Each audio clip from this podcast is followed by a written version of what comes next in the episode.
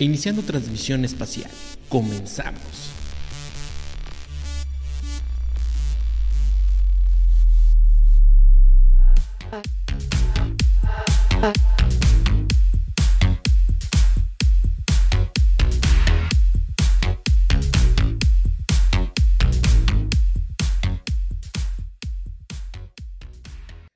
¿Qué tal? Bienvenidos a un episodio más. Yo soy Leonardo Riquem. Bienvenidos a este podcast, bienvenidos a esta emisión, eh, bienvenidos eh, pues a este video si es que nos están eh, viendo por YouTube, obviamente. Y un saludo a todos nuestros seguidores, la verdad, muchas gracias eh, por seguir aquí con nosotros. Nos estamos esforzando cada día por traerles contenido interesante y mejor producción, etcétera, etcétera. Como ven, bueno, estrenamos una intro que espero haya sido de su agrado y, seguimos, seguimos mejorando eh, para, para todos ustedes. Como ya vieron en el título, el día de hoy vamos a hablar acerca del ransomware que es el secuestro de datos y que en México ha estado eh, eh, yendo en aumento este, este, este, problema, este secuestro de datos, eh, sobre todo o últimamente a través de, dispositivos móviles.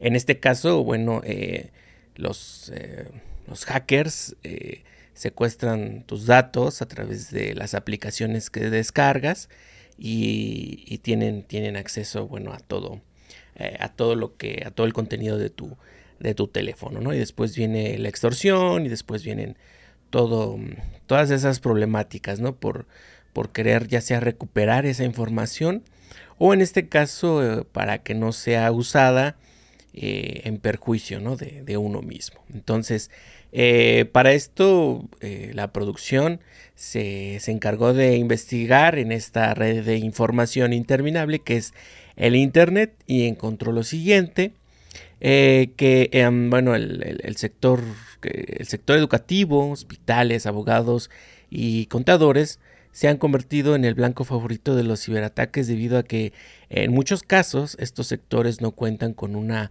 planeación en sus estrategias de ciberseguridad. En los primeros seis meses de este año 2022, México sufrió 85 mil millones de intentos de ciberataques, que representan más de la mitad de los 120 mil millones de amenazas electrónicas registradas durante todo el año pasado. De acuerdo con datos de la firma mexicana de ciberseguridad Silic, así se, dice, ah, en México, tras la pan, eh, bueno, esos son los, los datos que, que, que, este, compartió esta, eh, esta firma mexicana de, ciberseguridad.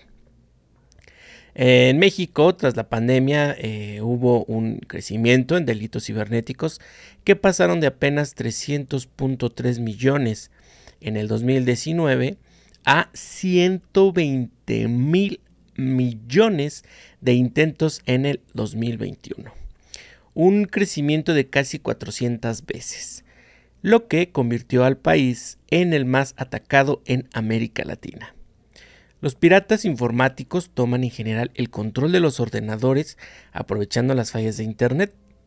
Esto puede pasar porque la víctima consulta una página web ya infectada o porque abre un email que lo invita a entrar en un enlace o a descargar un archivo adjunto.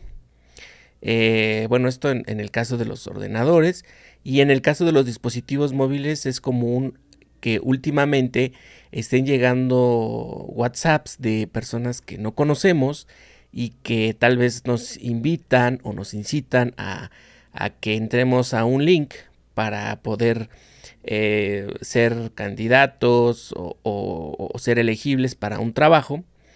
Eh, esa es una, la otra, o lo que más común, premios, eh, etcétera, etcétera, ¿no? Ganchos, por así decirlo, en los que eh, la mayoría de, las personas se ven, en este caso, con, con, la necesidad, ¿no? Mucha gente está o quedó desempleada, no nos hemos, digamos, recuperado de todo ese desempleo que se generó tras, eh, tras la pandemia y bueno, estas personas se aprovechan de, esta, de esta situación, ¿no? Entonces, eh, también eh, mensajes de texto, a través de mensajes de texto, también llegan estos links. En este caso, la mayoría de las veces los mensajes de textos van un poco más relacionados hacia, eh, hacia bancos, ¿no? Mensajes que llegan de, supuestamente de los bancos, de un asesor financiero del banco tal, etcétera, etcétera. Y bueno, ya viene ahí el, el, este, em, digamos, el virus eh, informático o el, o en este caso eh, te lleva a donde eh, queda vulnerable tu, tu seguridad y secuestran tus datos. En este caso, la mayoría de las veces son fotos lo que, lo que te llegan a robar de los dispositivos móviles o en el peor de los casos eh, si es que ya eh, el hacker eh, pretende hacer un poco más de daño, quizá empiecen ya a, ver todo lo que tú haces o tus actividades en las, en las aplicaciones que tienes, ¿no? Entonces, hay que tener en cuenta esto que, que no solo ha incrementado el ciberataque, sino que desafortunadamente todavía no tenemos esa cultura de, la seguridad, ¿no? De la ciberseguridad. Y muy poca gente tiene un buen antivirus, muy poca gente procura no entrar eh, a páginas que, eh, que no son eh, de un, ¿cómo se podría decir? Ah, vaya, que, regularmente las ocupan ya sea para descargar películas este, que aún no salen eh, o que inclusive llegan a, ver videos, en este caso explícitos en cuanto al contenido, ¿no? Entonces, eh, tener cuidado también en, esos, en esos casos. Entonces, eh, ahí está, el, el, ransomware ha incrementado 400 veces, es lo que nos están diciendo. Entonces, están al acecho. como sabemos, los, los hackers, los estafadores, se van actualizando, inclusive van ya sea a la par o si no es que eh, un paso adelante de todo lo que uno pudiese eh, quizá tratar de, eh, ¿cómo podríamos decirlo? de protegerse, ¿no? lo último que, que, se, que estuvo muy sonado, bueno, fue lo de las este, lo de los, los, montadeudas que te pedían que descargaras cierta aplicación y que le daba permiso de, de ingresar este, a tu, al contenido de tu, de tu teléfono y de ahí obtenían las, eh, las fotografías, ¿no? Entonces, fotografías y videos, ¿no? Entonces, eh, la verdad, muy, muy preocupante esta situación.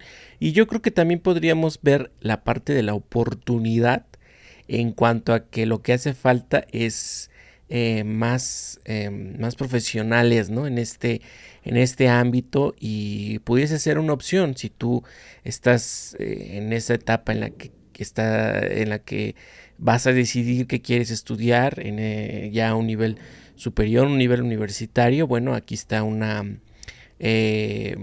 una, una, una, opción, ¿no? volverte profesional en el aspecto de la ciberseguridad. Como tal, no hasta donde sé no existe la carrera, pero eh, en el análisis de datos, si no mal recuerdo, viene también o ya agregaron en algunos planes de estudio todo lo que es ciberseguridad, o si no, puedes tomar quizá algún curso, algún taller, un diplomado que, pueda en este caso eh, darte los, los, conocimientos, las herramientas necesarias para que puedas eh, desempeñarte en esta en este campo y, no, no, no dejar de lado, ¿no? Que, pues, ¿qué me pueden quitar a mí? Bueno, eh, el simple hecho de, de, las fotos familiares pueden a uno extorsionarlo, ¿no? Con eso. Y si ya tienes quizá algunas fotos más comprometedoras, pues bueno, ¿qué te puedes esperar, no? Entonces, eh, ahí lo tienen mis amigos, ahí lo tienen pandilla, eh, a ponerse abusados con esta situación. Eh, tener, tener mucho cuidado, tener las debidas precauciones. Y quizá muchos dirán, ay, es que el que quiere, el hacker que quiere, sí, pero se la puedes poner un poquito más difícil, ¿no? Tal vez eh, no tan difícil, pero quizá eh, vaya, decida mejor irse por alguien más vulnerable que tú que sí estás, que sí estás teniendo las precauciones, ¿no? Entonces, a cuidarse, y tener, tener, este, tener en cuenta esta, esta situación que se está, que se está dando actualmente.